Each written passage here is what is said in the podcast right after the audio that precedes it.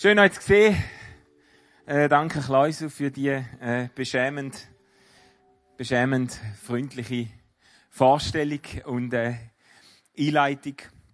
Was für eine Freude in Bern. Ich, ich freue mich immer zum dahin kommen. Natürlich zum den Kleusel sehen und seine Familie, zum euch sehen, zum die wunderbare Stadt geniessen, zum äh, feines Mittagessen oder was auch immer an diesen Tagen immer passiert.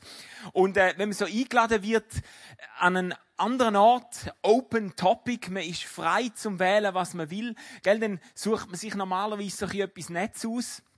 So etwas, wo äh, ja, wo irgendwie leicht verdaulich ist. Etwas, wo auch ein bisschen sicherstellt, dass man nächstes Jahr wieder eingeladen wird, weil ich wäre ja eigentlich gern wieder mal da, oder? Und äh, darum, der Klaus hat jetzt gesagt, habe ich mich heute für das Thema Hölle entschieden. Ähm, das, äh, das Thema äh, ausgeführt lautet folgendermaßen in die Hölle und zurück in 30 Minuten. Ich habe das in Basel schon mal probiert, dort habe ich nur 20 Minuten Zeit gegeben, da sind wir nicht mehr zurückgekommen. Und jetzt habe ich gedacht, jetzt in Bern, ich gebe 30 Minuten Zeit und hoffe, dass wir es alle wieder raus schaffen. Ähm, das wird, ähm, es wird eine theologische Predigt, oder?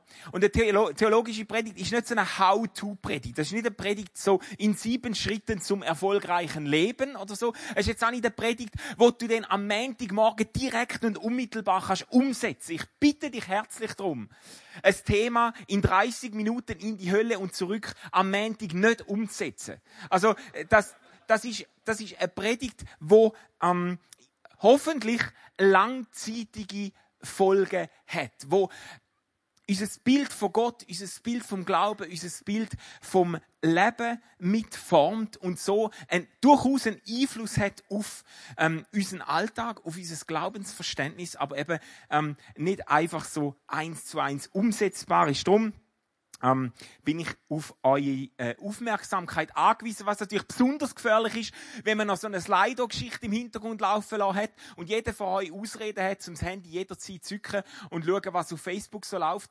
Ähm, aber ich sehe es so ein bisschen an der Farbe der Gesichtserleuchtung, sehe ich, auf welchem App ihr drauf sind, oder? Ähm, also, äh, schaut, das Thema ist äh, einigermaßen düster und gleich berührt das Thema Hölle, berührt irgendwo ein Zentrum von unserer Gottesvorstellung, berührt eigentlich die Frage nach dem, nach dem Wesen von Gott. Und das Thema bewegt auch Menschen innerhalb von der Kirche, innerhalb von der Christenheit und außerhalb von der Kirche. Außerhalb von der Kirche, außerhalb vom christlichen Glauben, ist das Thema Hölle eins von den schlagenden Argumenten gegen der christliche Glaube. Neben der Gewalt in der Kirchengeschichte und in der Bibel und anderen vielleicht heißen Themen ist das eine der Gründe, warum Leute sagen, ja, also so einen Glauben und so einen Gott muss ich mir nicht antun. Ein Gott, wo da so sein himmlische Guantanamo einrichtet, zum alle quälen, wo nicht nach seiner Pfeife tanzen. Ähm, so einen Gott, auf so einen Gott kann ich dankend verzichten. Ein Grund, die Hölle als ein Grund gegen der christliche Glaube, innerhalb der Kirche. Gut, ist die Hölle für einige tatsächlich ein Grund für den christlichen Glauben. Es gibt Leute, die sagen, ja, ich bin Christ, damit ich nicht dort lande. Oder? Ähm, aber es gibt doch auch eine zunehmende Schar von Nachfolgerinnen und Nachfolgern von Jesus, wo wo auch kämpfen mit der Vorstellung von Hölle, wo sich fragen, ja, wie, wie ist es um die Liebe von Gott genau bestellt, wenn Gott sich so einen Ort kann leisten? Und wie ist es ums Wesen von Gott bestellt? Und was ist eigentlich mit, ich weiß nicht, was ist mit meiner Großmutter, wo es irgendwie mit dem Glauben nicht so hat, aber so eine liebe Person war? Und, und was ist mit, de, mit dem Nachbar, wo äh, an Krebs gestorben ist? Und ich habe zwar ein paar Gespräche mal geführt, aber ich habe das Gefühl gehabt, der ist im Moment fürs Christentum nicht wahnsinnig empfänglich. Und, und was ist vielleicht mit einem, mit einem Klassenkollegen von mir, wo am Leben verzweifelt ist und sich das Leben genommen hat, landet, wo landet landen die jetzt? Oder? Und bei dieser Frage geht es schon um sehr viel. Oder? Äh, bei der Frage nach der Hölle geht es um nichts weniger als um das ewige Schicksal von Menschen. Und ich habe mir vorgenommen, um die Frage heute so wenigstens ansatzweise anzugehen mit uns. Und ich, ich bin auf euer ähm, wie sagt man dem, zerebrale, auf eure zerebrale Mitarbeit angewiesen, versteht ihr? Auf, auf, auf äh, äh zwei funktionieren, funktionierende synchrone Hirnhälften bei jedem von euch. Darum sind ihr parat. Ja, es tönt jetzt nicht wahnsinnig überzeugend. Sag mal zu deinem Nachbar, ähm, du siehst extrem, du siehst, uh, parat aus heute Abend.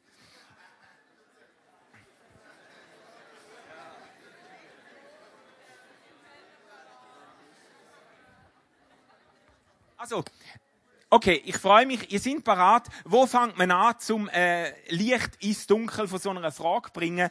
Ähm, ich schlage vor, bei diesen Begriff, wo in unseren deutschen Bibelübersetzungen landläufig mit Höll übersetzt werden oder zumindest in vielen Bibelübersetzungen und Bibelübertragungen auf Deutsch mit Höll übersetzt werden. Bei diesen Begriff und bei den griechischen und hebräischen Begriffen, die dem zugrunde liegen, dort fängt die Verwirrung zum Teil schon an, weil die Begriffe sehr weit gestreut sind. Ähm, ein Begriff, den ich euch möchte vorstellen ist der Begriff Sheol, der hebräische Begriff Sheol. Und der hat eine Entsprechung im Griechischen. Der griechische Begriff Hades steht fürs Gleiche und wird in unseren Übersetzungen immer wieder mal mit Höll übersetzt. Eigentlich ist mit dem Begriff aber ein Grab gemeint oder das Totenreich gemeint. Es, es jenseits nach der Vorstellung vom Alten Testament vor allem eben im Begriff Sheol. Ähm, meistens, ich weiß nicht, ob das allen bewusst ist, aber im Alten Testament über weite Strecken ist man davon ausgegangen, dass das Leben nach dem Tod eigentlich vorbei ist. Dass dass das Endstation ist. Und über weite Strecken im Alten Testament rechnet man mit dem und redet dann vom Tod oder vom Grab oder eben vom Totenreich als ähm, Sheol. Erst mit der Zeit entsteht so die Hoffnung, dass es vielleicht nicht ganz könnte vorbei sein. Die Hoffnung, dass es vielleicht ein Leben nach dem Tod könnte geben. Erst mit der Zeit im Alten Testament kommt die Hoffnung auf und dann verändert sich auch die Erwartung an das Totenreich. Früher hat man gedacht, das ist einfach so eine, wenn überhaupt, ist das so ein schattenhaftes Dasein in Ewigkeit, nicht wirklich ein Leben, vielleicht auch einfach Grab, Tod, Endstation. Und dann mit der Zeit stellt man sich vor, ähm, unter einem Sheol, unter einem Totenreich, das ist ein, ein Ort, wo man quasi wartet aufs letzte Gericht, wo man wartet darauf, dass Gott das Urteil spricht über ein Leben von jedem Mensch. So wie so eine große Zahnarzt-Wartezimmer-Einrichtung. Oder da wartet man auf das, wo dann einmal auf einem zukommt. Und ähm, es gibt einen anderen Begriff, wo äh, häufig im Neuen Testament mit Hölle übersetzt wird. Das ist nicht, eben nicht Sheol und Hades, sondern das ist Gehenna. Und der Begriff Gehenna ist ein griechisches Wort, aber eigentlich äh, nicht eindeutscht, sondern eingriechisch vom Hebräischen und heißt eigentlich einfach Tal Hinnom. Und das Hinnomtal ist ein Tal in der Nähe von Jerusalem wo man zur Zeit der Könige von Israel Opfer an heidnische Gottheiten dargebracht hat. Vor allem haben einige israelitische Könige haben, ähm, heidnische Gott Moloch Kinderopfer darbracht. Das ist eine riesige Gräueltat in den Augen vom Gott Israels. Und einer von den Königen, ein guter König, ein Reformkönig, der Josias, das ist ein gottesfürchtiger Mann und der hat in dem Tal Hinnom, wo man die Kinderopfer dargebracht hat. Er hat all die Altäre und Tempel und alles, was irgendwie an die Gräueltaten erinnert hat, hat er Schutt und Asche gleich gemacht. Und seitdem ist das Hinnomtal so ein bisschen wie ein Symbol für ein Gericht über die Rebellion, über die Schuld der Menschen. Ein Symbol für, ähm, für so ein Gericht. Und Jesus greift genau die Rede von der Gehenna auf, ähm, wenn er von einem irdischen Gericht, Gericht redet, aber von einem Gericht, wo Konsequenzen hat für die Ewigkeit. Und ich, ich, ich lese euch nur ein paar Stellen, äh, die kommen euch vielleicht auch ein bisschen bekannt vor. Eine Stelle aus dem Matthäus aus der Bergpredigt tatsächlich, wo Jesus sagt, wer seinen Brüder hasst und Menschen verflucht, der wird der Hölle vom Feuer verfallen sein. Und im Griechischen steht da Gehenna. Der wird der Gehenna vom Feuer verfallen sein. Ein Ort vom Gericht, das Gericht über die Bosheit, die Widerspenstigkeit vom Mensch. Und in Markus 9, äh, da wird der Begriff Höll oder Gehenna wird ihm gegenüber braucht zum Eintreten ins Reich Gottes. Da heißt Gehenna ist der Ort, wo der Wurm nicht stirbt und das Feuer nicht verlöscht. Jetzt nicht eine wahnsinnig appetitliche ähm, äh, Vorstellung. Ich hoffe, es kommt niemandem die Nacht wieder rauf, wenn er an das denkt, wo der Wurm, der Wurm nicht stirbt. Ähm, mit dem ist der, der Leichenfraß gemeint, oder? Ein Wurm nicht stirbt. Ja, ist jetzt nicht eine wahnsinnig erhebende, das ist jetzt auch nicht ein Vers, wo jemand von uns auf eine Karte schreibt und an Kühlschranktüren hängt, oder? Das ist jetzt äh, für das jetzt nicht wahnsinnig geeignet. Ähm, äh, Matthäus 8, äh, eine andere Stelle, wo Jesus im Blick aufs Himmelreich erklärt, viele werden von Osten und Westen kommen und im Himmelreich am Tisch sitzen, also in der Gemeinschaft, in Gemeinschaft mit Gott eingehen, und andere aber werden rausgeworfen in die äußerste Finsternis, dort wird heulen und Zähne knirschen oder heulen und Zähne klappern sein. Die Vorstellungen, und viele von euch haben vielleicht die Vers schon mal gehört, die Vorstellungen haben die Fantasie von Christen über viele Jahrhunderte hinweg enorm angestachelt. Und man hat sich toll in den buntesten Farben ausgemalt. Man hat sich ausgemalt, was das für ein grausamer Ort muss sein. Ich habe euch ein paar Bilder mitgebracht, ähm, wo sich Licht finden lassen in Kirchen, Kapellen, in der christlichen Kunstgeschichte hat man probiert, die den Ort von der Pein und von der Qual darzustellen, mit bizarren, dämonischen Wesen, wo die Verdammten foltern und töten, ohne dass die können sterben. Ein Ort vom Grauen, wo Sünder, Gottlose, ähm, schmoren ähm, und oft ist die Hölle auch ein Motiv gewesen, gerade weil man sich so farbig ausgemalt hat, so grausam ausgemalt hat, ist die Hölle ein Motiv gewesen zur Evangelisation oder zur Mission. Man hat den Leuten wortwörtlich die Hölle heiß gemacht und gesagt, ja, aber dort will ja keiner von euch enden. Drum wendet eurem Evangelium zu, berget euch im Schoß von der Mutterkille, dann könnt ihr dem Schicksal entgehen. Und auch wenn die Vorstellungen von der Hölle sehr, sehr einflussreich sind in der Geschichte der Kirche und bis heute auch in der Vorstellung, im Denken von vielen Christen noch sehr präsent sind, gibt es berechtigte Einwände gegen so eine Vorstellung von der Hölle. Und ich möchte ein paar nennen. Zuerst einmal auf der Textebene. Wenn man die Text anschaut, wie ich euch ein paar vorgestellt habe vorher, dann kommt man schnell einmal auf den Gedanken, dass es sich bei diesen Beschreibungen von der Hölle um bildhafte Beschreibungen handelt. Und um Beschreibungen, wo man drum auch bildhaft und nicht wörtlich sollte verstehen. Ein Hinweis darauf findet sich schon darin, dass wenn man diese Bilder alle würde wörtlich verstehen, dass sie sich gegenseitig widersprechen. Die Hölle wird beschrieben als ein Ort von der äußersten, völligen Dunkelheit und Finsternis und gleichzeitig heißt es Feuer wird in der Hölle nie erlöschen. Und wie soll man sich das jetzt vorstellen? Wie soll man das zusammendenken? Ein Ort von der völligen Finsternis, wo die ganze Zeit Feuer lodert. Ähm, Im Mittelalter haben Theologen das Problem erkannt und haben eine Lösung gefunden dafür und haben gesagt, ja, das, das Feuer in der Hölle ist eben ganz ein spezielles Feuer. Das, das brennt zwar, aber das gibt nicht hell. Und dann haben sie, sind sie über das nächste Problem gestolpert, wie es da heißt, da wird Heulen und Zähne klappern sein. Und über lange Zeit hinweg hat man das Zähneklappern als äh, Erfolg von extremer Kälte verstanden, Finsternis und klirrende Kälte, wo einem zum Zähneklappern bringt, oder? Und dann hat man das auch noch erklären und er gesagt, ja, das, das Feuer in der Hölle ist so spe speziell. Das brennt und geht nicht hell und das geht auch nicht warm. Jetzt, natürlich kann man sich helfen mit so Konstruktionen.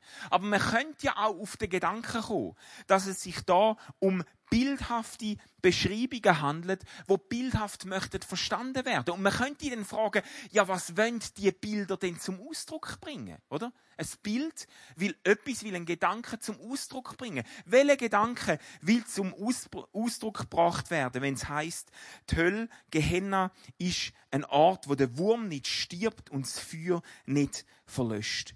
Und es ist nicht so einfach, da dahinter, äh, nicht so schwer, würde ich sagen, da dahinter zu kommen.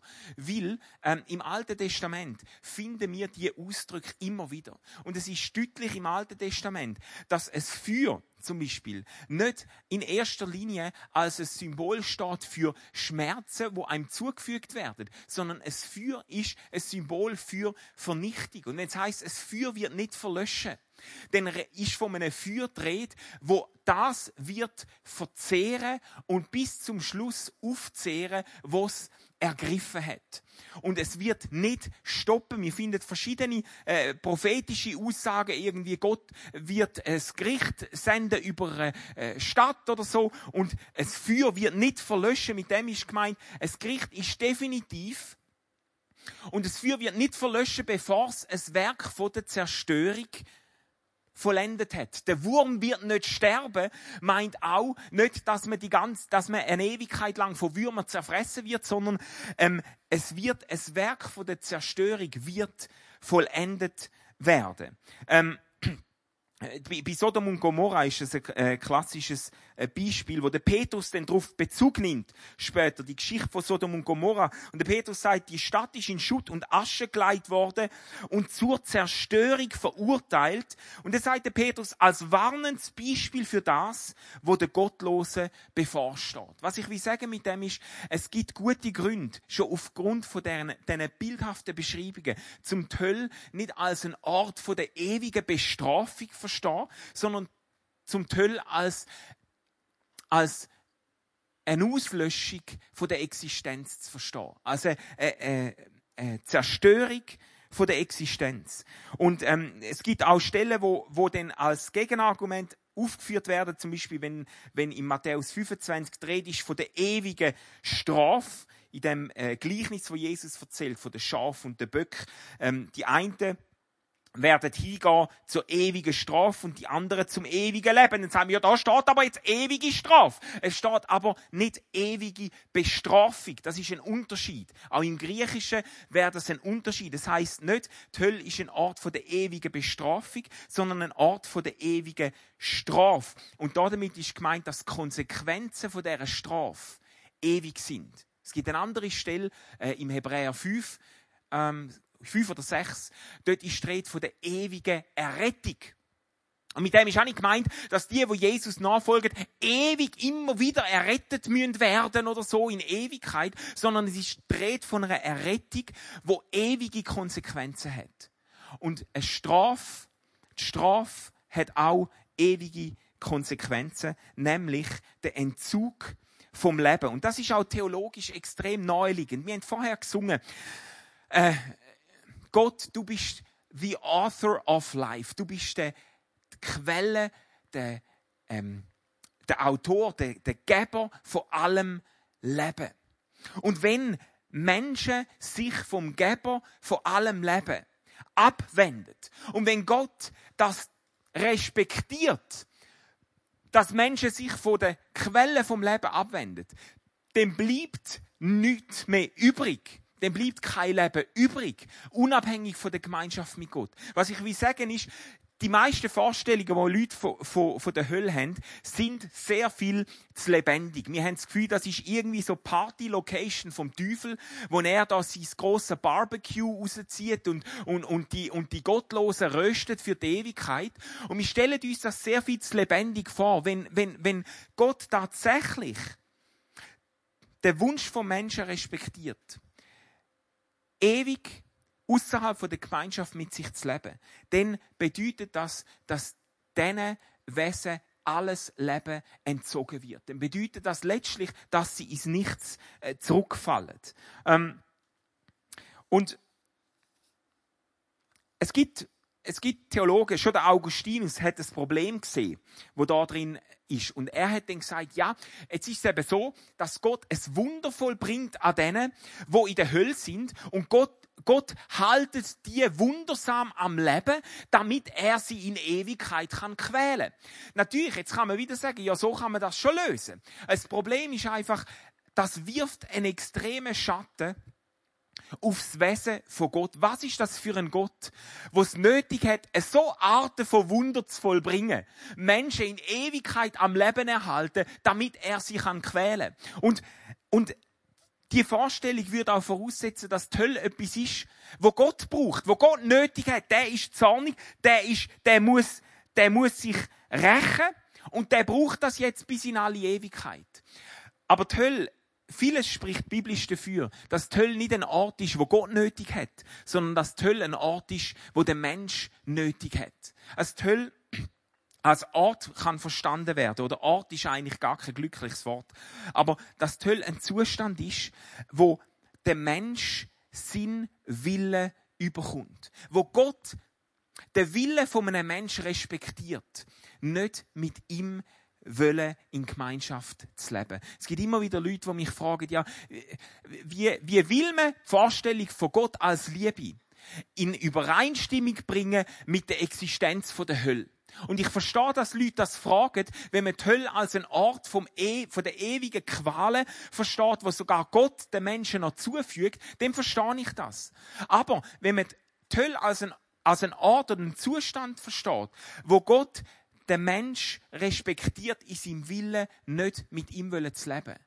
Dann ist die Vorstellung mit dem Gott von der Liebe sehr wohl vereinbar. Denn ist es sogar so, dass ein Gott von der Liebe so eine Art muss zugestehen. Weil, weil die Liebe zwingt nicht. Die Liebe zwingt niemand in Gemeinschaft mit sich selber. Und Gott weigert sich in Ewigkeit, Menschen zur Gemeinschaft mit sich selber zu zwingen. Man könnte auch sagen, die Hölle ist letzte, die letzte Respekterweisung von Gott, ähm, Wille vom Mensch gegenüber. Nicht mit dem Gott wollen in Gemeinschaft zu leben. Nicht mit dem Gott wollen zu, zu tun haben. Gut, jetzt, ähm, ich sehe, ihr seid maximal erfrischt von diesen bisherigen Ausführungen.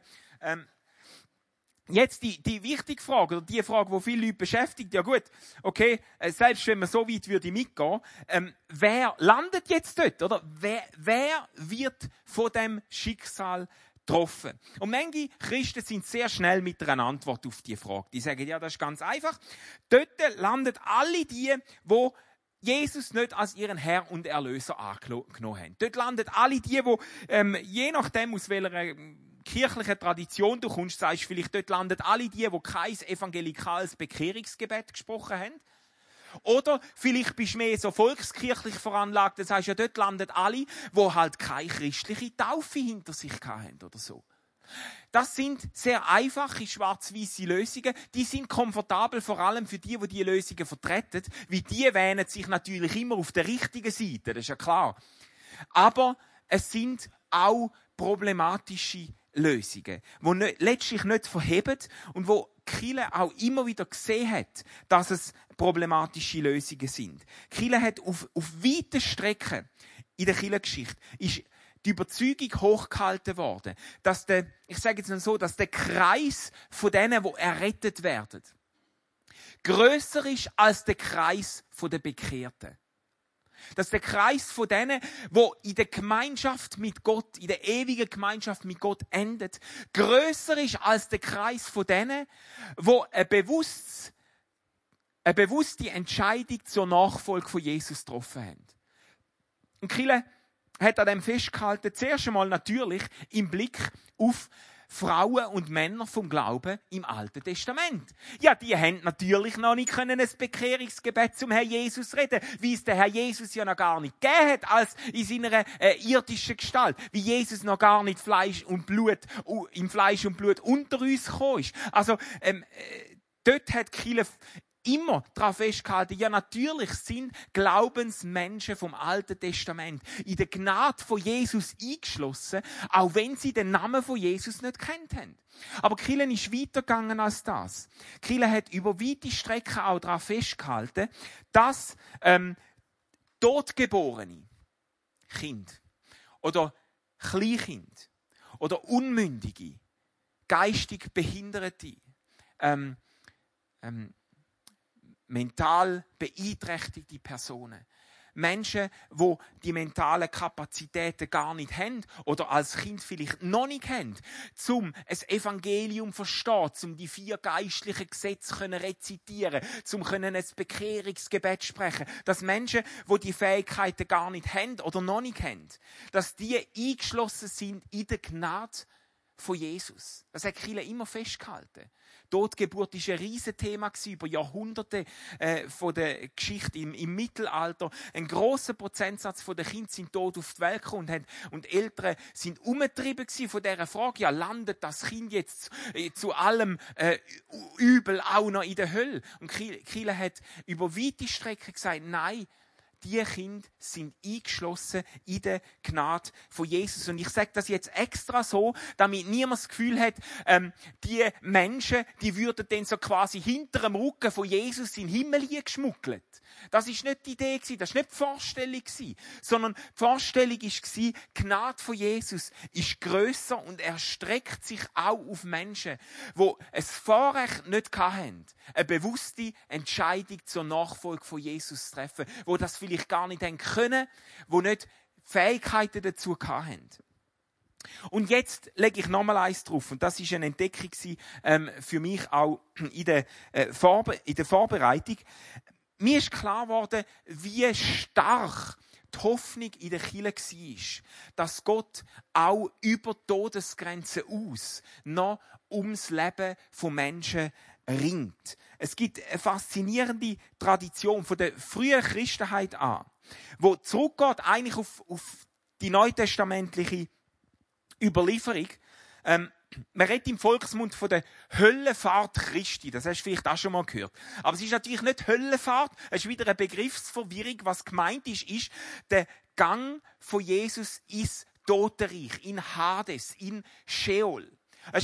Das ist ein Motiv, das in den ersten Christen in ganz vielen Gebeten auftaucht. In vielen Liedern, man hat Worship-Lieder gesungen, wo man Gott für das preist, dass Jesus ins Totenreich gestiegen ist. Das ist sogar in viel Glaubensbekenntnis hineingekommen. Die meisten von euch werden nicht wahnsinnig vertraut sein mit, äh, mit altkirchlichen Glaubensbekenntnis, aber in den meisten Glaubensbekenntnis taucht das auf. Das heißt, Jesus Christus hat gelitten unter einem Pontius Pontius Pilatus ist abgestiegen ins Totenreich und auferstanden am dritten Tag.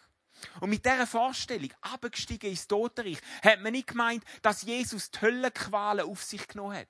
Sondern die Vorstellung, die Idee war, dass Jesus im Totenreich ähm, Menschen für seine Liebe, für seine Gnade gewonnen hat und quasi ein Totenreich für den Himmel plündert hat. Das ist die Vorstellung, die man in der Kirche äh, hochgehalten hat. Und die ist ähm, abgestützt gewesen, unter anderem äh, auf zwei Stellen im ersten Petrusbrief. Und der Petrus schreibt, ähm, Gott wird mal Gericht halten über den Lebendigen und den Toten.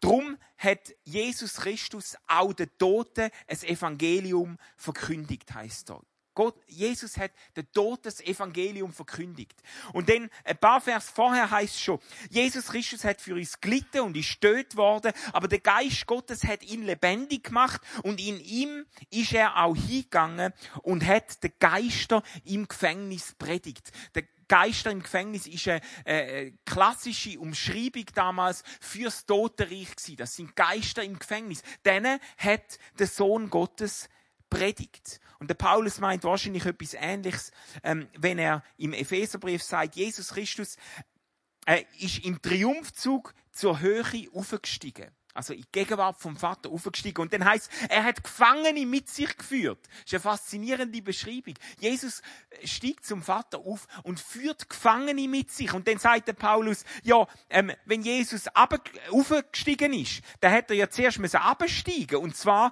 bis in die tiefsten Tiefen der Erde. Und das ist wieder eine gängige Umschreibung fürs Totenreich. Die tiefsten Tiefen der Erde. Und Jesus ist dort hin und hat von dort, her, von dort Gefangene ähm, aufgeführt. Man, man hat mit dem nicht gemeint, dass Jesus jetzt das ganze Totenreich lehrt und alle in den Himmel aufzwingt. Wieder, das wäre, das wird dem Gedanken von der Liebe Gottes widersprechen. Aber die Idee ist gsi, oder es, es, es, die Hoffnung dahinter ist gsi, dass Gott um Menschen ringt, auch über Todesgrenzen aus. Und das Gespür ist da gsi, dass Gott Menschen nicht vorschnell aufgibt. Dass der Gott, wo sich in der Bibel bezeugt, dass der nichts unversucht lässt, zum Menschen für Gemeinschaft mit sich gewinnen. Ich möchte abschließen mit, äh, äh, mit einer Beobachtung, wo, wo, mich mega geflasht hat aus der Offenbarung. Ich habe den Text schon so viel mal gelesen und mir ist es noch nie aufgefallen. Erst in der Vorbereitung zu dieser Predigt, ähm, Offenbarung 21, 22, dort haben wir die atemberaubende Vision über zwei Kapitel von der Gemeinschaft, der ewigen Gemeinschaft mit Gott. Da wird beschrieben, was dir erwartet, wo an Jesus festgehalten haben. Und dann heißt es, wird kein Leid und kein Schmerz mehr sein. Es werden kein Angstschrei mehr zu hören sein, sondern der Vater, Gott, wird unter den Menschen wohnen und wird ewige Gemeinschaft mit den Menschen halten. Und in dem Text ist dann immer wieder dreht von den Gottlosen, also von denen, die es quasi nicht geschafft haben, beziehungsweise von denen, die sich von Gott bewusst abgewendet haben und gesagt haben, ich will mit dem Gott nichts zu tun haben. Und dann lesen wir Folgendes. In Offenbarung ähm, 21, 7 und so weiter. Da heißt, die Überwinder vom Glauben werden als Söhne in der Gegenwart Gottes leben. Und die Gottlose heißt denn wörtlich, werden in feurige See geworfen. Das ist der zweite Tod. Übrigens wieder, der feurige See steht nicht für ewige Qualen, sondern für den Tod. Der zweite endgültige Tod, Auslöschung von der Existenz außerhalb der Gemeinschaft Gottes. Okay, haben wir die Gottlosen versorgt. Und jetzt lesen wir weiter. Und, und was mir noch nie auffällt ist, ist, dass die Gottlosen hure hartnäckig immer wieder auftauchen, obwohl sie doch da im feurigen See versorgt worden sind. Ein paar Vers später heißt es, da wird Stadt Gottes beschrieben. Da heißt, Tor von der Stadt Gottes werden Tag und Nacht nicht verschlossen sein. Eine sensationelle Vorstellung. Gott hat Gemeinschaft mit dem Mensch in Jerusalem, in dem himmlischen Jerusalem. Und die Türen von Jerusalem werden weit offen sein. Weit offen stehen Tag und Nacht. Zum Völker aufnehmen. Und dann heißt aber die Gottlosen, die werden keinen Zutritt haben. Ja, ist ja schon logisch. Aber die haben wir ja vorher schon im feurigen Pfuhl versorgt. Was machen die jetzt wieder da? Oder? Und ein paar, ein paar Vers später heißt denn, heißt denn, selig sind die, wo ihre Kleider wäschen, dass sie Zugang haben zum Baum vom Leben und zu den Toren von der Stadt können eintreten. Dusse aber stehen die Gottlosen. Er denkt, ja, was machen jetzt die? Jetzt stehen sie schon vor den Türen der Stadt. Jetzt stehen sie schon vor den Tor der Stadt. Jetzt kommen die schon wieder. Was tauchen die jetzt wieder auf? Und dann am Schluss, und dort hat's mir, dort hat's mir fast eins gegeben, am Schluss von der Bibel, in den letzten Versen von der Bibel, mit diesen Vers entlädt uns die Bibel. Es gibt noch so äh, drei Abschlussvers von der Offenbarung, aber mit diesen Vers entlädt uns die Bibel inhaltlich. Da lesen wir Folgendes. Der Geist Gottes und Brut. Wer ist Brut? Brut, Brut ist die Gemeinschaft von denen, wo ein ewiges Leben erben. Brut, das sind alle Menschen, wo in der ewigen Gemeinschaft mit Gott enden. Der Geist Gottes und alle, wo in der Gemeinschaft mit Gott werden die Ewigkeit verbringen, die rufen zusammen, kommen. Und wer der Ruf hört, soll ebenfalls sagen, kommt. Wer Durst hat, der soll kommen. Wer will, der soll vom Wasser vom Leben trinken er kommt umsonst über. ich habe mir noch nie die Frage gestellt, wem rufen die zu? Wem, wem wird das zugerufen? Die Gottlosen sind versorgt. Und alle anderen sind Teil der Gemeinschaft mit Gott. Wem wird das zugerufen? Mir ist erst in der Vorbereitung zu dieser Predigt der Gedanke gekommen, dass es könnte sein, dass die Bibel uns entlädt mit einer, mit einer, zumindest mit einer Hoffnung darauf, dass die Beharrlichkeit der Liebe Gottes weiter reicht, als wir es ihr vielleicht zutraut haben. Dass Gott Menschen nicht so schnell aufgibt. Ich sage nicht, ähm, ich sag nicht, am Schluss landet alle automatisch im Himmel. Ich sage nur, die Schlussvision der Bibel, die gibt uns Grund, zum der Gnade Gottes vielleicht noch ein bisschen mehr zuzutrauen, als wir es bis jetzt gemacht haben. Der Geist und Brut rufen, komm. Und wer weiß, wer auf den Ruf antwortet, wo vor der Tor von Jerusalem wartet. Lass uns Fragen beantworten, Klausel.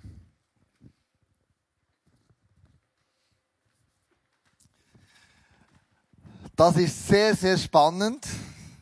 Und deine Ausführungen, dass die Hölle eben nicht ein Ort ist von der Bestrafung, sondern ein Ort ist, wo, wo Gott nicht ist, wo, wo, ähm, ähm, wo man sagt, ja, die Menschen, die dort sagen, äh, mein Wille geschehe und nicht dein Wille geschehe. Ähm, ich habe hier eine Frage, die dritte Frage, die hier ist, ist, die Hölle ein Ort oder ist es eine Phase? Was sagst du zu dieser Frage? Also ich probiere eigentlich die Rede von der Hölle als einen Ort zu vermeiden, weil ich, ich glaube eigentlich nicht, dass es ein Ort ist. Wenn die Hölle ein Ort wäre, dann landen wir auch bei einer ganz bizarren Vorstellung, dass nämlich in Ewigkeit eine Art wie, man sagt dem, ein Dualismus herrscht. Dass es quasi, Gott hat so sein Reich, den Himmel und so, da hat er Party mit den Gläubigen, oder? Und dann gibt's irgendwo gibt's noch einen anderen, gibt's einen anderen Ort, oder? Und dort ist quasi, dort herrscht der Teufel, oder dort, dort ist, das ist, das ist wie, es gibt nicht zwei Orte. Es gibt so viel Vers im Neuen Testament, die deutlich machen, von Paulus auch vor allem, dass Gott am Schluss alles in allem wird sein. Das Gegenwart von Gott alle Wirklichkeit wird durchdringen und erfüllen. Dass Gott alles wird mit sich versöhnen heißt, oder? Dass Gott wird am Schluss alles in allem sein. Es wird nicht einen doppelten Ausgang geben in dem Sinn, dass es wie zwei Bereiche von der Wirklichkeit gibt, der Himmel und dann noch einen anderen, wo die Hölle ist, oder? Die Hölle, in dem Sinn glaube ich nicht, dass die Hölle ein Ort ist. Wenn schon würde ich es mir denken als Auslöschung von der Existenz. Toll als, als, ein, als, ein, als ein, ein Zustand, wo der Mensch äh, zurückfällt ins Nichts, weil er sich von Gott definitiv will abwenden. Aber die Frage, toll als eine Phase, ist eben nicht dumm, weil, weil ich jetzt gerade ähm, aufgrund von diesen Entdeckungen im Buch von der Offenbarung würde sagen, ja, eben, vielleicht geht es sehr viel länger bis Gott einen Mensch aufgibt, mhm. als wir es oft denken. Und der Tod ist vielleicht nicht das letzte Hindernis für Gott, zum um einen Mensch ringen. Mhm. Mhm. Das ist übrigens auch, ähm, äh, ja gut, das würde ich jetzt noch weit führen, aber das ist übrigens auch ein berechtigtes Anliegen von der katholischen Lehre vom Fegefeuer, wo ja äh, wahnsinnig in Ungnade gefallen ist, zu Recht natürlich zur Zeit von der Reformation. Mhm. Aber ein Anliegen oder die Vorstellung dahinter, dass ein Mensch ähm, quasi unter den Konsequenzen von seinen Taten unter den Konsequenzen von seiner Bosheit und von seiner Ungerechtigkeit quasi leidet und ein Stück weit wie ähm, durch, das, durch das Leiden auch wie gereinigt wird. Es ist gar nicht so ein dummer Gedanke, oder? Aber ähm, er ist einfach biblisch, sage jetzt mal, wahrscheinlich auf dünnem Eis. Ich möchte an dieser Stelle mal euch allen Danke sagen, dass ihr äh, so mitgemacht habt bei dem, bei dem Slide, dass über 21 Fragen, die da drinnen sind, die aufgeschrieben wurden, sind für euch. Einige von euch haben auch viele Fragen geliked. Ähm, und das gefällt mir, weil mit dem sagt ihr, hey, ich bin aktiv dabei. Mit dem sagt ihr, ich ringe um meine Mündigkeit. Ich tue einfach irgendetwas jetzt glauben, sondern ich tue mit Tatsachen, Herausforderungen, für Glaubensmuster, die ich von meinen Eltern mitbekommen habe, einfach ernsthaft stellen. Und ich möchte mündig werden. Das heisst, ich möchte Jesus ähnlicher werden. Und Mündigkeit heisst für mich nichts anderes als, ich möchte Entscheidungen treffen, im richtigen Moment, die richtigen Entscheidungen. Entscheidungen, die mich näher zu Gott herführen und nicht weiter weg von ihm. Das ist für mich Mündigkeit. Und wenn ich sehe, wie die Fragen stellen, dann denke ich, wow, das ist cool, mit euch so unterwegs zu sein. Das ist ein Teil davon, die macht euch Gedanken, die stellt euch auch den herausfordernden ja, Fragen, stellt euch und die ringt um gute und nicht einfach einfache Antworten. Also wirklich ein riesen, ein riesen Kranz euch alle zusammen, die all äh, die Fragen hier gestellt haben. Ähm, wenn wir jetzt sagen, eben die Hölle ist nicht ein Ort, die Hölle ist eine Phase, ja, was ist denn, was spielt der Reuter Teufel von einer Rolle? So, woher stammt die Vorstellung des, eines Teufels?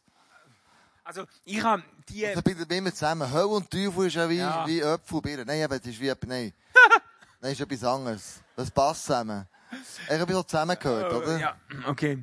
Okay, da- das ist, eine, das ist eine super Frage. Es ist aber auch eine sehr eine schwierige und komplexe Frage. Ich habe, äh, in Basel habe ich eine Predigtreihe gemacht, da haben wir über Hölle und über Teufel geredet und so. eine eigene Predigt über das gehalten. Ähm, es fällt mir schwer, um das jetzt kurz auf den Punkt zu bringen. Also, äh, der, der, der Teufel hat natürlich in der Bibel äh, eine erstaunliche Karriere durchgemacht. Im Alten Testament spielt er fast gar keine Rolle. Ähm, äh, also abgesehen vom Hiob-Buch kommt der Satan gar nie vor.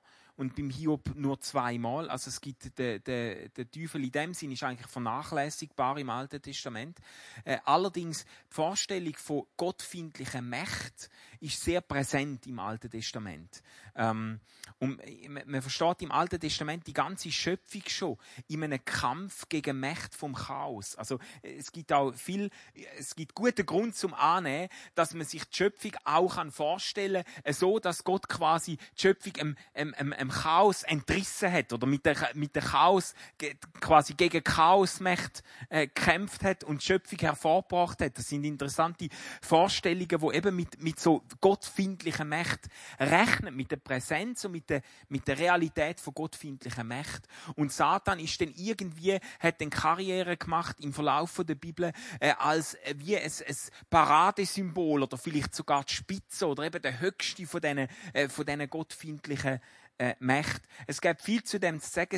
Es, verbindet sich gerade meiner Meinung nach bei der evangelikalen Szene extrem viel hochproblematische Vorstellungen mit äh, Satan und mit Teufel. Auch sehr viel angstvolle. Ich bin so, ich bin mit einer, und mit einer Heidenangst vor Teufel und Dämonen und Okkultismus aufgewachsen, wo meiner Meinung nach nur halb halbwegs berechtigt war. Und ich bin, wir haben, jedes Jahr hat es mindestens eine Jugendgruppenabend gegeben, wo super besucht war, haben alle immer wollen wissen, die Geschichte haben alle wollen hören, äh, irgendwie über Satan und Dämonen und so. Und da hat man sich dann ergötzt an diesen schlimmen Geschichten, wo, wo, an all dem, wo Menschen passieren, äh, passiert, wo ACDC hören, oder?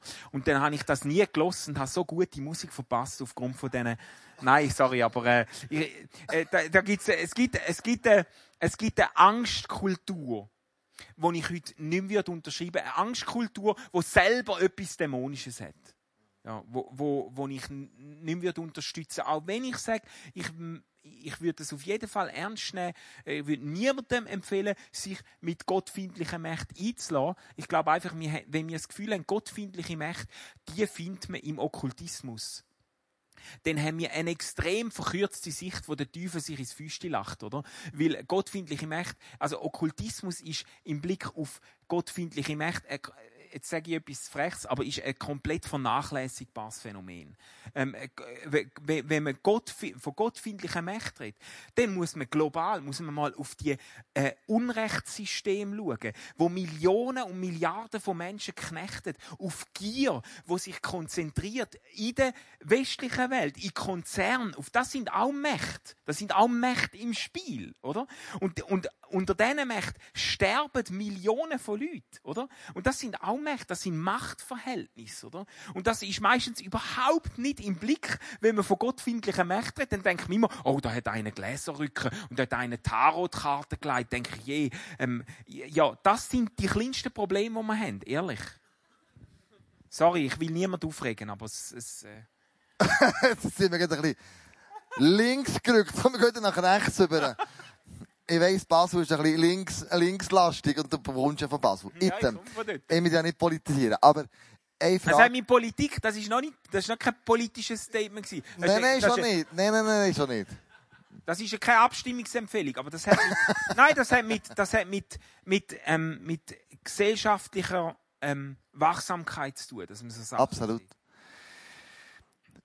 Aber die Frage vom Teufel, ähm, nochmal, du hast es jetzt so wie ausgeführt, ähm, aber ich kann mir vorstellen, dass einige Leute drin jetzt so äh, eher verwirrt sind, als, ja, also, Jesus hat ja auch von dem, gibt es den, gibt es den nicht, ähm, wie gehe ich jetzt mit, mit, mit dem um? Also weißt du, du hast es sehr klar ausgeführt, aber irgendwie doch nicht so klar, dass es jetzt, gibt es jetzt einen oder gibt es jetzt keinen? Ich hake sich nur nachher. Ich hake sich noch, noch ein bisschen, ich lasse deine Antwort nicht einfach so gelten. Ja. Ich will noch ein bisschen mehr hören. Es ist immer gefährlich, wenn man, wenn man so nachhakt. Die Theologen. Also, für was brauchst du denn genau? Nein, gute also, Frage. Eins nur für dich. Ey, ich, ich, sag, ich sag mal so, äh, ja, natürlich, Jesus hat am meisten von Satan geredet. Von allen äh, biblischen ähm, Büchern ist in den in der Jesus-Überlieferungen am meisten von Satan dreht. Und natürlich hat Jesus dort auch wieder Vorstellungen vom damaligen Judentum aufgegriffen, wo, wo, wo äh, populär gewesen sind und wo man, wo, man, man hat in dieser Zeit, in der äh, neutestamentlichen Zeit, ähm, ha- hat man eben eine sehr eine profilierte äh, Vorstellung auch von Satan. Und Jesus hat das aufgegriffen. Und ich sage mit dem nicht, dass das nicht, dass das nicht, äh, dass es nicht real ist. Ich sage auch nicht, dass es den nicht gibt. Ich sage nur, es gibt verschiedene Arten, sich der Teufel, ich sage nicht gern den Teufel, wie die Leute dann immer gerade mittelalterliche irgendwelche Geissen, Peter, Heinis mit Dreizack und so, das sind so lächerliche Vorstellungen, wo, ähm, äh, wo völlig ins, ins Kraut rausschiessen. Aber äh, der Satan als Widersacher Gottes, natürlich würde ich sagen, das gibt's, das ist, das ist eine, eine, eine, eine machtvolle Realität. Man kann sich das aber sehr verschieden vorstellen. Oder? Und man muss jetzt nicht zum Beispiel die Theorie bemühen, ja, Satan ist einmal Worshipleiter im Himmel gsi und ist dann abgefallen und so und hat dann, das sind alles so Vorstellungen, die sehr äh, populär sind im evangelikalen Raum und wo halt einfach biblisch auf hauchdünnem Eis stehen, oder? Weil äh, da, da, das sind, das sind sehr fragwürdige Auslegungen von sehr schwierigen Texten. Ähm, äh, also ich sage einfach, man muss sich das nicht so erklären, oder? Du, aber Du hast gefragt, Claudia. es ist, ist gut. Ich möchte gerne die Leute ernst nehmen und, und äh, ja, da Frage, 17 Leute haben gesagt oder gefragt, ähm, was passiert mit Menschen, äh, die sich das Leben nehmen. Bewusst aus dem Leben rausgehen. Das ist, das ich bin froh, dass die Frage kommt. Ähm, das ist etwas, was mir immer wieder begegnet, ist die Vorstellung, dass Menschen, wo sich das Leben nehmen, quasi ihres Heil verwirken, oder? Und ich finde das etwas, eine von der grausamsten Vorstellungen, wo man überhaupt kann hegen. Und ich finde das, ich finde es unglaublich, dass das so eine äh, Verbreitung auch gefunden hat, dass die, ausgerechnet die Menschen, wo am Leben verzweifeln, dass man den dort nochmal nachtreten tut und sagt, und die sind nicht nur an dem Leben verzweifelt, sondern die werden auch in Ewigkeit verzweifeln, in der Hölle äh, äh, schreien. vor- Also ich, ich, ich weiß aus welcher Theologie so Gedanken können kommen und ich halte das für eine extrem schräge Theologie, oder? Weil, ich habe auch schon Leute gehört, die gesagt haben, ja, wenn ich mich will umbringen, dann springe ich zum Hochhaus raus, weil mit den Pistolen und so, da hast du ja keine Zeit mehr zum Umkehren. Und wenn du jetzt zum Hochhaus ausspringst, dann kannst du während dem Fall, kannst noch um Vergebung bitten, und wenn du unten ankommst, dann bist du quasi rein und kommst in den Himmel, oder? Und die Vorstellung, die Vorstellung dahinter, das ist so eine, das ist so ein mathematisches Verständnis von Sündenvergebung. Wie quasi, ja, wie willst du gerettet werden, wenn du quasi, wenn die letzte Tat, die du vollbracht hast, eine Tat von der Sünde ist, ein Mord. Selbstmord ist Mord, oder? Wie, wie willst du in den Himmel kommen? Die letzte Tat, mit der du deinen dein Geist aushauchst, ein Mord ist, eine Sünde. Aber das ist, ein, das ist ein eigenartiges Verständnis. Das ist das gleiche Verständnis, das im, im, in der frühen Kirchengeschichte Könige dazu, dazu gebracht haben, mit der Taufe zu warten bis zum Sterbebett. Wie sie genau gewusst haben, ich baue so viel Scheiße, dass noch, eigentlich die Idee ist damals, sie nach der Taufe musst du eigentlich sündlos leben, oder? Dann musst du es, dann musst du Jesus nachfolgen, dann musst du es anbringen. Und die haben natürlich gewusst, ja gut, ich, ich, ich will es nicht anbringen und ich will auch nicht, wenn ich ehrlich bin. Drum, ähm, lasse ich mich quasi auf dem Sterbebett taufen mit dem letzten Atemzug so kurz vor dem, kurz vor dem Abserbeln, so noch im Namen des Vaters und dann, dann, äh, dann rutschen sie so automatisch in den Himmel. Die Vorstellung, ähm, ähm, ist schräg, weil sie Sündenvergebung als ein mathematischer Deal auffasst. Und wenn dein Konto im Minus ist beim Tod, hast du Pech gehabt. Aber Sündenvergebung ist mehr und etwas ganz anderes als das. Jesus zahlt für die Schuld der ganzen Menschheit. Und wenn du Gnade von Jesus kennenlernst und in Anspruch nimmst, ist dir deine Schuld vergeben. Und wenn du dann in eine Depression fallst und am Leben verzweifelst, und das passiert auch Christen, ich weiß von so vielen Christen und, und einige von den besten Leuten, die ich kenne, die durch herzzerrissende Phasen der Depression gegangen sind, wo sie oft mit dem Gedanken gespielt haben, ihrem Leben ein Ende zu setzen. Und so Leute jetzt noch wollen sagen, ja, dann bist du verloren auf ewig. Das ist ein absolut gnadenloser Gedanke, wo auch eben, wo mit, mit dem Evangelium nichts mehr zu tun hat. Gnade von Gott vergibt, äh, bringt, macht uns zu Kind vom lebendigen Gott. Und ob deine letzte Tat ähm, eine Tat von der Barmherzigkeit ist oder eine Tat von der Verzweiflung oder sogar eine Tat vom Ungehorsam, äh, spielt für das überhaupt keine Rolle. Du, du, wenn du der Gnade, Gottes begegnet bist und sie in Anspruch genommen hast, dann kannst du damit rechnen. Und ich würde jetzt sogar ganz frech sagen, besonders dann, wenn du am Leben verzweifelst.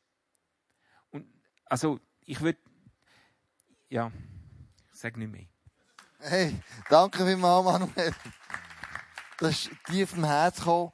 Wir lesen, ich möchte noch eine andere Frage aufnehmen. Wir lesen in der Bibel mit dem Gleichnis, weißt, von, wo Jesus erzählt vom Abraham und vom Lazarus, von dem reichen Mann.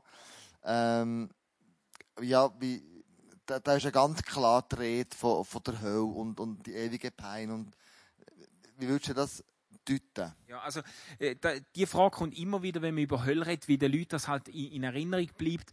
Äh, das Gleichnis, wo Jesus erzählt von einem reichen Mann und einem armen Typ, wo Lazarus heißt und und und der, der reiche Mann äh, findet sich dann, aber er findet sich eben, das ist das erste, man muss sagen, er findet sich eben nicht in der Hölle wieder, er findet sich im Totenreich wieder, im Hades, im Sheol, oder? Es ist sowieso nicht ein Gleichnis, wo uns die Hölle beschreibt, sondern ein Gleichnis, wo uns quasi da das das Schattenreich beschreibt. Und das wird äh, in der Zeit von Jesus ist das schon vorgestellt worden als ein Ort so quasi von der Vorbestrafung, oder? Und das erlebt jetzt der reiche Mann dort.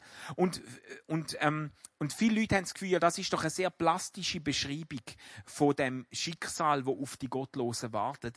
Aber Jesus greift an dieser Stelle einfach gängige Vorstellungen auf, die im Judentum damals geherrscht haben. Und ich würde das Gleichnis nicht so verstehen, dass Jesus mit dem die Vorstellungen, Vorstellungen alle gut heißt oder dass er mit dem sagt, genau so wird sie. Er sagt ja auch, denn in dem Gleichnis kommt ja dann auch vor, ja, der arme Lazarus, der ähm, findet sich wieder im im Schoß Abrahams. Das ist die Vorstellung äh, von Juden in der damaligen Zeit, dass die Erlösten quasi im Schoß Abrahams denn sich wiederfindet und errettet werden. Das ist jetzt eine Vorstellung, wo kaum jemand heute noch hegt und sagt, kein Christ äh, ist mir je begegnet, der sagt, ich freue mich so nach dem Tod, denn im Schoß Abrahams zu landen. Uns ist klar, das sind Vorstellungen, wo damals gehegt worden sind und Jesus greift die Vorstellungen auf und macht das Gleichnis daraus, zu einem bestimmten Punkt machen. Und der Punkt ist aber nicht, wie ist die Hölle beschaffen,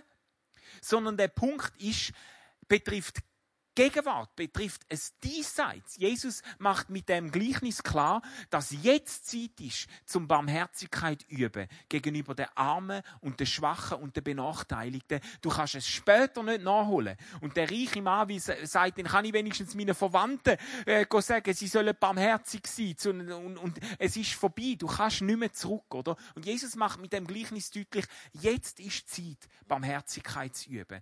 Und ähm, das Gleichnis jetzt zu pressen, Interesse im Blick auf Aussagen über Himmel und Hölle ähm, würde ich nicht empfehlen. Ich glaube, das, das äh, führt ins Abseits. Ähm, ja. Ich hätte noch zwei Fragen.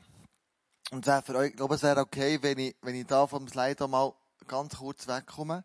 Ich glaube, das tut mir äh, verzeihen. Wir haben das, Le das Lebensmotto, das Jahresmotto Fearless Love. Also wenn es in dem Sinn nicht die Hölle gibt, die wir uns vorgestellt haben, Warum sollte ich denn noch evangelisieren, wenn die Gottlosen am Schluss, wie du gesagt hast, in der Offenbarung, vielleicht dann gleich noch in den Himmel kommen? So muss ich dann noch evangelisieren. Ja, also das ist, die, die Frage ist mir auch immer wieder begegnet. Und die Frage, äh, das ist, das ist eine spannende Frage und eine sehr hilfreiche Frage, zum uns selber auf den Zahn fühlen, oder? Wenn jetzt jemand das Gefühl hat, dass dass Motivation zum Menschen von Jesus erzählen leidet, wenn man nicht sicher sein kann, ob, es, oder wenn man an der Vorstellung von einer wörtlichen Hölle zweifelt. Wenn man das Gefühl hat, ja, das, das nimmt aber etwas weg von der Motivation, zum Menschen von Jesus zu erzählen. Dann, dann würde ich fragen, ja, was ist denn wirklich eine angemessene Motivation, zum Menschen von Jesus zu erzählen? Was ist denn, brauchen wir die Angst vor der Hölle? brauchen wir die Angst vor der Hölle für unseren eigenen Glauben? Es, äh, das, das ist eine Frage, gell? Und ich habe viele Christen kennengelernt, wo ich das Gefühl hatte, ja, die brauchen das ein Stück weit. Ich habe, ich habe mal in einer, in einer Bibelschule, äh, äh, ich sage nicht wo, aber ich habe in einer, ich habe in einer Bibelschule erzählt von der, von der, äh, so ein bisschen, was ich euch jetzt auch erzählt habe, so, dass es gute Gründe gibt, zum, zum, ähm, die Hölle als Vernichtung von der Existenz aufzufassen und nicht als ewiges Strafleiden. Und dann hat jemand entrüstet sich gemolden und gesagt, ja, also, wenn, wenn Menschen ohne Gott nicht in Ewigkeit quält werden, für was tue ich mir das Ganze denn da an? Und dann muss ich sagen, ja, das ist eine gute Frage. Für was tust du dir das Ganze an? Wenn, wenn du, wenn du die Hölle brauchst, um beim Glauben zu bleiben, dann steht dir Begegnung mit der Liebe von Gott noch bevor. Denn, äh, weil, weil wir sind, wir leben mit Gott, wir folgen Jesus nach. Nicht, weil wir abgestoßen sind von der Vorstellung von der Hölle, sondern weil wir angezogen sind von der Liebe Gottes. nicht, weil wir Angst haben vor dem Schicksal, wo auf uns wartet, wenn wir nicht mit Jesus nachfolgen, sondern weil wir fasziniert sind von der Liebe von dem Gott, wo sich in Jesus zeigt hat. Und von dem kann ich erzählen. Selbst wenn ich würde sagen, alle kommen am Schluss in den Himmel, hätte ich nicht weniger Grund zum Menschen jetzt in dem Leben schon ähm, mit der Liebe von Gott in Berührung bringen. Es hat Missionsbewegungen gegeben, wo weitgehend universalistisch denkt haben. Also Missionsbewegungen von Leuten, die überzeugt sind, am Schluss kommt Gott mit allen Menschen zum Ziel. Ich, ich, ich, ich gehöre nicht zu denen, um das nochmal deutlich zu machen. Ich, ich, äh, ich würde es mir wünschen, aber ich, ich, ich glaube nicht, äh, dass es der Fall ist. Aber es hat Missionsbewegungen gegeben von Leuten, die überzeugt sind, Gott kommt mit allen zum Ziel. Und die haben ihr Leben geopfert, zum Menschen in diesem Leben mit der Liebe von Jesus in Berührung zu bringen. Das hat, das hat keinen direkten Zusammenhang. Motivation zum Menschen von Jesus äh, erzählen braucht keine Hölle als ewiges Strafleiden. Ich möchte zur letzten Frage kommen. Die Zeit läuft uns ab. Ähm was macht denn dich persönlich so sicher, dass du eigentlich im Himmel bist? Und wo, wo nimmst du deine Überzeugung, eigentlich in der Gegenwart von Gott zu sein? Du als Manuel. Ja, also das ist eine gute und eine persönliche Frage. Ähm, ich